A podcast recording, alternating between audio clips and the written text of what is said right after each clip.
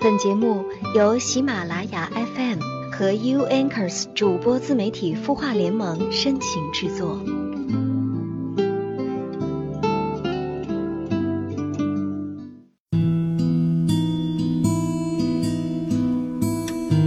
嗨，你好，我是小莹，莹是欢迎的莹。你的心事有我愿意听，欢迎你来到晚安好好听，说出你的心事。最近大家过得还好吗？再过几天就是新年了，你应该已经到家了吧，或者已经在回家的路上了吧？过年前这些天啊，估计有很大一部分的人都在怀着各自复杂的心情回家的。我身边就有一些朋友或者是亲戚，有他们各自的忧虑，有的烦恼回家被七大姑八大姨指指点点大龄单身的问题。那有的呢，就反感回家会被父母逼迫结束北漂的生活；那还有的呢，是一年到头事业上不太成功，回去了怕受到亲戚的攀比等等等等。明明是一家人团团圆圆，共同迎接新的一年新气象的时候，家却成了一个想回而不敢回的地方。我们晚安好好听的一位听友也留言说出了自己因为父母不同意自己的婚事而痛苦纠结的情绪。这位叫做兰华的听友说：“小莹，因为我男友爸爸生病早逝的原因，所以我爸妈很反对我们在一起。在这过程当中，我和家人争吵了几次，这几次的争吵是我长这么大跟父母冲突最大的几次。”我不想伤害父母，但是为了这一份我一直坚持的感情，我和父母对抗着。这几次的争吵让我很害怕回家。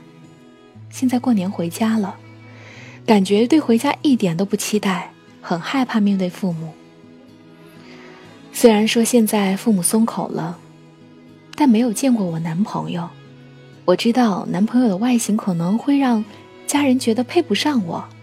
我爸爸妈妈可能会觉得没面子，所以即使现在父母松口了，有时候一想到要回家面对父母或者家人跟我聊我男朋友的事情，我的情绪一下子就会回到当时和父母对抗的时候，眼泪就会夺眶而出，那种难受的感觉立马就会占据我，就好像回到了当初被迫分手。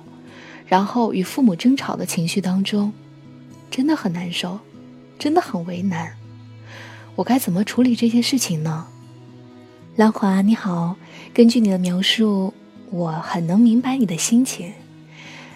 我想你肯定以前是一个非常孝顺的女儿，很不想和父母对抗吵架，是吧？只是因为父母不能懂你和你男朋友之间的坚定而美好的感情，反对你们。所以你很着急，也觉得父母拆散了你们的幸福，强制你按照他们的方式选择婚姻，所以生父母的气，是不是？相信我们很多人都遇到过这样的情况。暂且不说中国的家庭伦理、教育方式等等问题吧，这是我们多年的传统，亦是很难改变。那我和你一起想想怎么处理好吗？不知道你有没有这种感觉？当人哈。陷入到自己的情绪里面的时候呢，是很难站在别人的角度去考虑别人的立场的。嗯，比如说，你或许没有从父母的角度去想他们为什么会反对，为什么又松口，为什么还是有可能嫌弃你男朋友。表面上来看，爸妈或许是世俗，是嫌弃，但其实爸妈是觉得你很优秀，你在他们心中是最棒的。他们希望你能够更加珍惜自己，更加美满幸福。而且人与人都是需要时间来了解的，你说是吧？你和你爸爸妈妈有没有说过你男朋友是什么样的性格？有没有描述过你男朋友如何对你好呢？跟你说哈，如果你只是说你很爱很爱一个男人，那爸爸妈妈肯定会更加担心你哦，因为深爱。就很有可能受到伤害，他们当然不希望他们疼爱保护这么多年的女儿受到一点点外界的伤害呀。你这么珍惜你的男朋友，你的男朋友肯定有非常闪光的地方。我想，只要你给父母一些时间，让他们了解到你男朋友的优点、魅力，他真心实意的对你好，我相信父母是不会不希望自己的孩子幸福的。你说是吗？所以，给父母一点信心，一点信任，先回家好好过年，他们一定特别的牵挂你，一定非常的想你。兰华，我也祝你和家人新年快乐哦。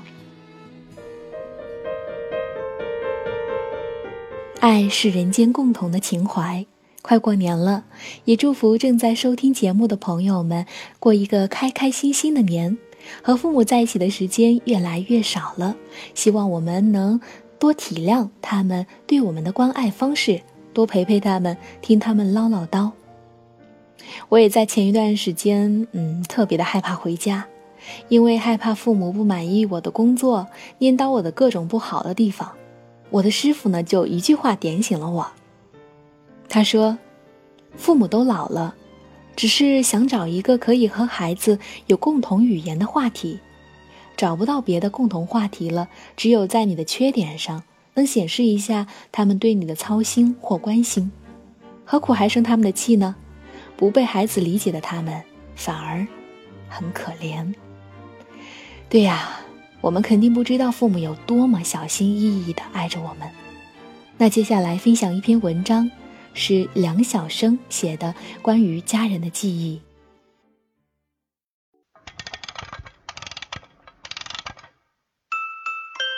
他的故事，你的心事，我们愿意倾听。欢迎添加微信公众号“晚安好好听”，说出你的心事。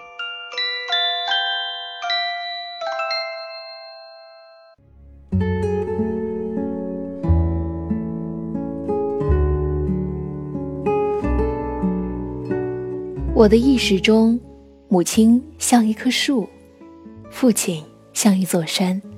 他们教育我很多朴素的为人处事的道理，令我受益终生。我觉得，对于每一个人，父母早期的家教都具有初级的朴素的人文元素。我作品中的平民化倾向，同父母从小对我的教育和影响密不可分。我出生在哈尔滨市一个建筑工人家庭。兄妹五人，为了抚养我们五个孩子，父亲在我很小的时候就到外地工作，每月把钱寄回家。他是国家第一代建筑工人，母亲在家里要照顾我们五个孩子的生活，非常辛劳。母亲给我的印象像一棵树，我当时上学时看到的那种树。秋天不落叶，要等到来年春天。新叶长出来后，枯叶才落去。当时父亲的工资很低，每次寄回来的钱都无法维持家中的生活开支。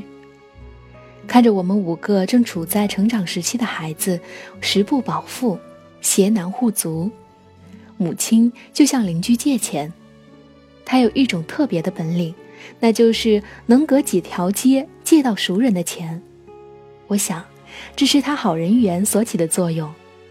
尽管这样，我们因为贫困，还是生活的很艰难。五个孩子还是经常会挨饿。一次，我小学放学回家，走在路上，肚子饿得咕咕叫，正无精打采往家赶时，看到一个老大爷赶着马车从我面前走过，一股香喷喷的豆饼味儿迎面扑来。我立即向老大爷的马车看过去，发现马车上有一块豆饼。我本来就饿，再加上豆饼香味的刺激，当时只有一个念头：拿着豆饼填饱肚子。我趁着老大爷不注意，抱起他身旁唯一的一块豆饼，拔腿就跑。老大爷拿着马鞭一直在后面追我。我跑进家里，他不知道我一下子跑进了哪间房子。我心惊胆战地躲在家里，可没想到他还是找到了我家。你看到了一个偷我豆饼的小孩吗？老大爷问我母亲。母亲对发生的事全然不知。老大爷就把事情的经过给母亲详细说了一遍，然后蹲在地上沮丧地说：“我是农村的庄稼人，专门替别人给城里的人送菜，每次送完菜没有工钱，就得到四分之一块豆饼。可没想到半路上豆饼被一个学生娃给抢了。”可怜我家里还有妻子和孩子，就靠这点豆饼充饥。母亲听完后，立即命令我把豆饼还给老大爷。他大约走了十几米远后，母亲突然喊住他。母亲将家中仅剩的几个土豆和窝头送给了他。老大爷看到玉米面做的窝头时，就像一个从未见过粮食的人一样，眼睛放亮，一边不停的说着感激的话，一边流着泪。母亲回到家时，我以为他会打骂我，可他没有。他要等到所有的孩子都回来。晚饭后，他要我将自己的行为说了一遍，然后他才严厉的教训我。如果你不能从小就明白一个人绝不可以做哪些事，我又怎么能指望你以后是一个社会上的好人？如果你以后在社会上都不能是个好人了，当母亲的，对你又能获得什么安慰？这些道理不在书本里，不在课堂上，可这些道理使我一生受益。当时我家里非常穷。但母亲还是非常支持我读书。穷日子里的读书时光对我来说是最快乐的。当时家中买菜等事都由我去做，只要剩下两三分钱，母亲就让我自己留着。现在，两三分钱掉到地上是没人捡的。那时五分钱可以去商店买一大碟咸菜丝，一家人可以吃上两顿。两分钱可以买一斤白菜，有时五分钱，母亲也让我自己拿着。我拿着这些钱去看小人书，《红旗谱》，在同学那里借来读过后，才知道还有下集，上下两部加起来一共一块八毛多一点。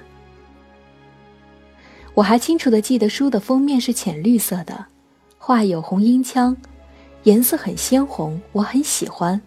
非常想看这本书的下集。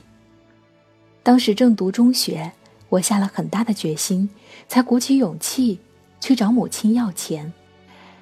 那天下午两点多，我来到母亲做工的小厂，进去一看，原来母亲是在一个由仓库改成的厂房里做工。厂房不通风，也不见阳光，冬天冷，夏天热。每个缝纫机的上面。都吊着一个很低的灯泡，因为灯泡瓦数很高，所以才能看得见做活。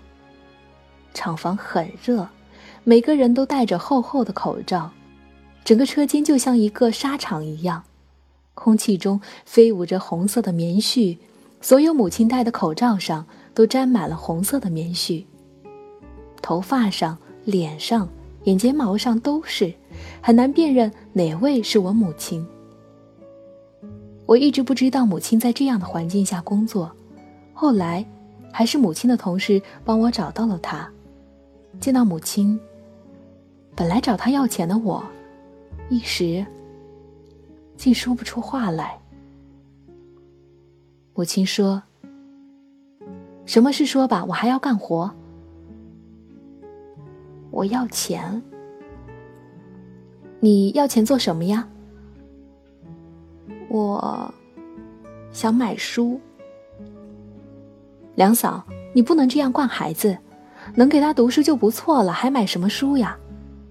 母亲的工友纷纷劝道：“他呀，也只有这样一个爱好，读书反正也不是什么坏事儿。”母亲说完，把钱掏给了我。拿着母亲给的钱，我的心情很沉重。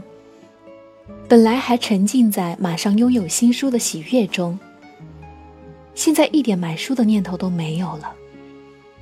当时我心里很内疚，因为母亲在那里工作了两年多，我一直不知道她在那里，我一次都没有去看望过她，我也没有钱孝敬她。我怀着这样的心情，去用母亲的钱，给他买了罐头。母亲看到我买的罐头，反而生气了，然后又给了我钱去买书。那时，我就拥有了完整的《红旗谱》和《拨火记》，我非常喜欢这两本书。这件事给我的印象很深，以至于后来参加工作后的第一件事情，就是花了二三十元钱，给母亲买回所有款式的罐头和点心。母亲看着我买的礼物，泪流满面。她把这些罐头擦得很亮，整整齐齐的摆在桌子上。母亲最令我感动的事是发生在三年自然灾害期间的那件事儿。当时因为我们家的小孩多，所以政府给了我们家一点粮食补贴，其实也没有多少补贴，也就补了五。至十斤粮食吧。月底的最后一天，家里一点粮食都没有了，揭不开锅。母亲就拿着饭盆，将几个空面粉袋子一边抖一边刮，终于刮出了一些残余的面粉。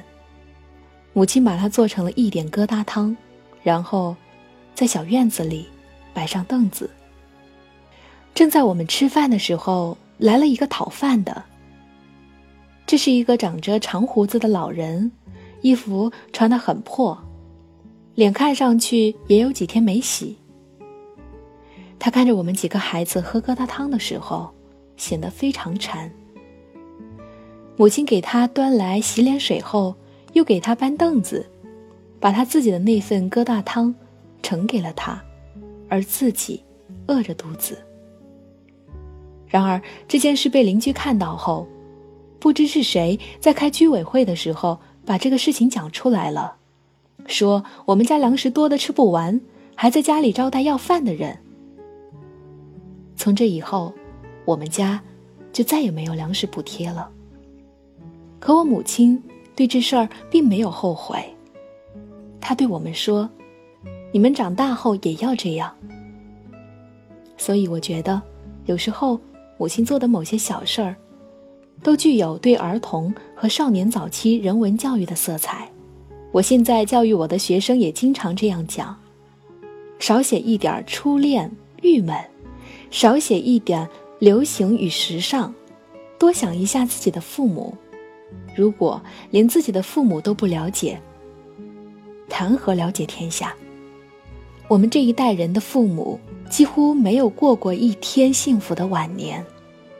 老舍在写他的母亲时说：“我母亲没有穿一件好衣服，没有吃一顿好饭。我拿什么来写母亲？我能感受到作家当时的心情。”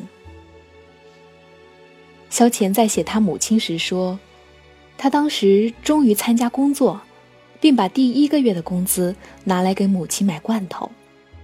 当他把罐头喂给病床上的母亲时。”他已经停止了呼吸。季羡林在回忆他母亲时写道：“我后悔到北京、到清华学习，如果不是这样，我母亲也不会那么辛苦培养我读书。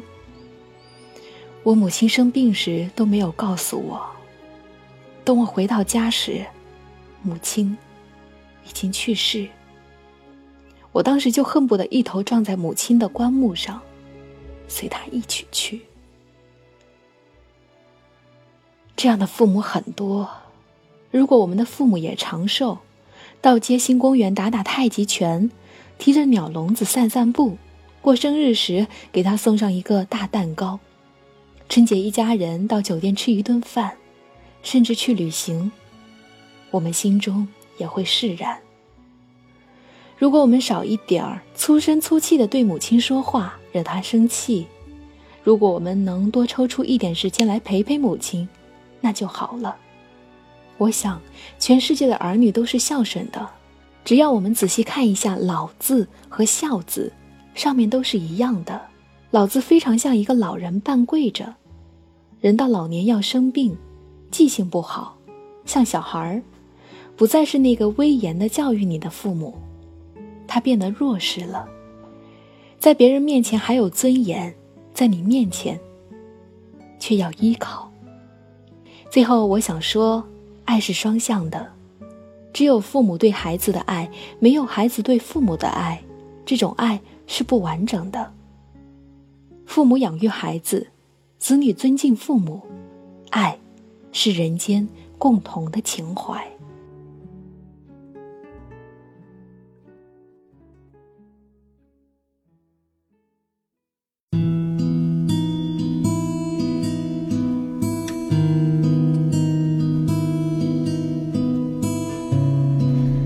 现在网络上有各种讨论，什么春节自救指南呀？为面对家人这件事准备各种各样的解决方案，有些甚至非常的夸张。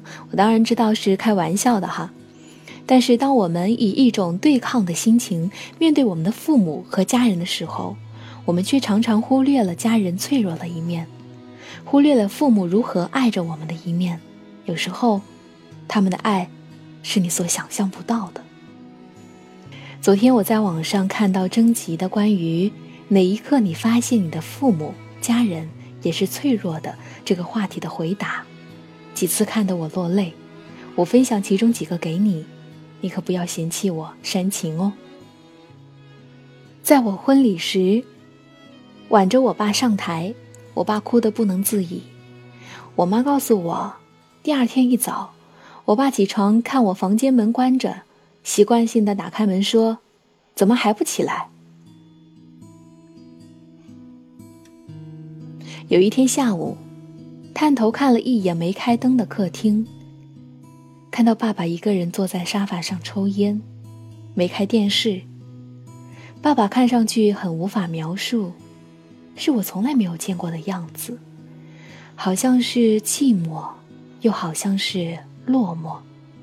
很久之后的某一刻，我想起了那个画面，恍然发现，我们的压力都有得倾诉。难过了可以哭，只有他好像从来不会难过，不会怕。那一刻，我忽然好想回去抱抱他。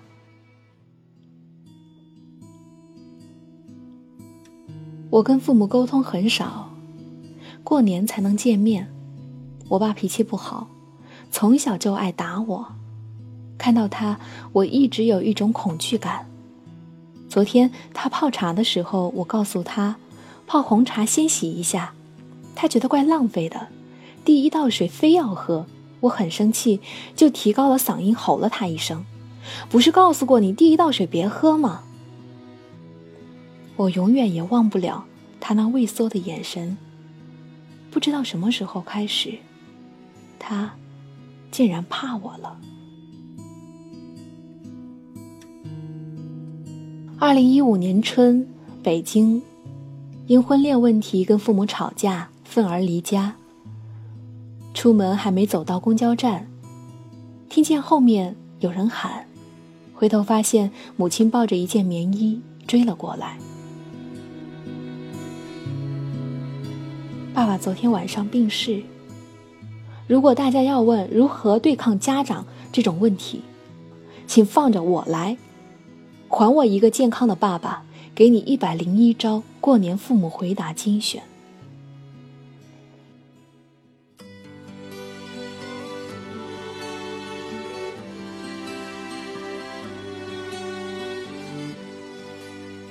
让我们和父母靠得更近些吧。生活的困难不能靠爱来解决，但爱能让我们愿意沟通、亲近和一起来解决。过年了，多和父母说说话、聊聊天儿吧，他们也会感觉到你长大了，不让他们操心了。你的心事有我愿意倾听，朋友你好，这里是晚安好好听，我是小莹，莹是欢迎的莹。如果你有什么心事，可以和我留言，在各平台搜索“盈盈一水间”，盈是欢迎的盈，我愿意倾听你所有的心事。愿意做一个安静的树洞，也愿意一起帮你解决问题。最后，祝你和你的家人新年快乐，晚安喽。那么多年支撑我的是妈妈你的眼泪，你的怀抱是温暖的海洋。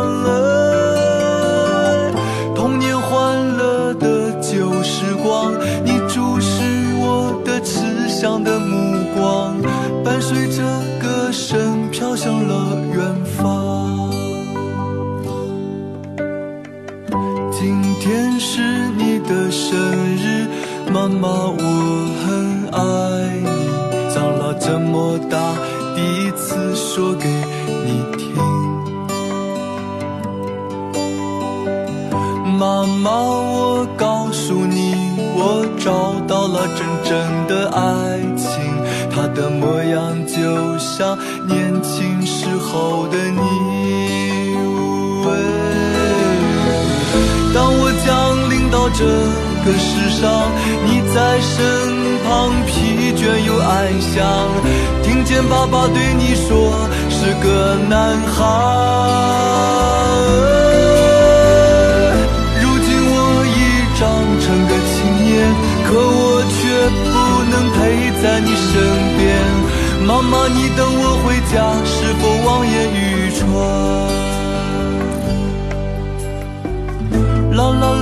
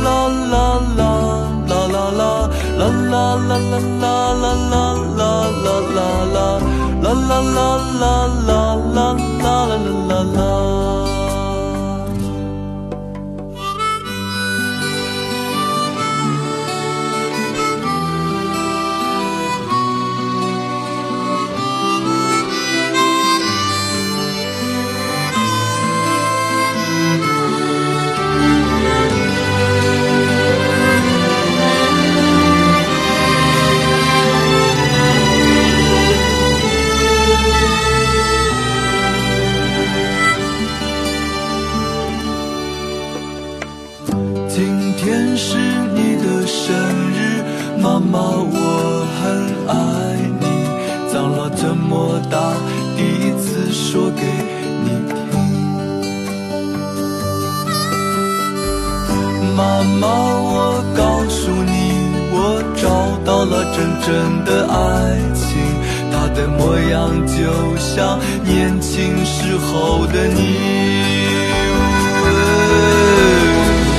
当我降临到这个世上，你在身旁疲倦又安详，听见爸爸对你说是个男孩。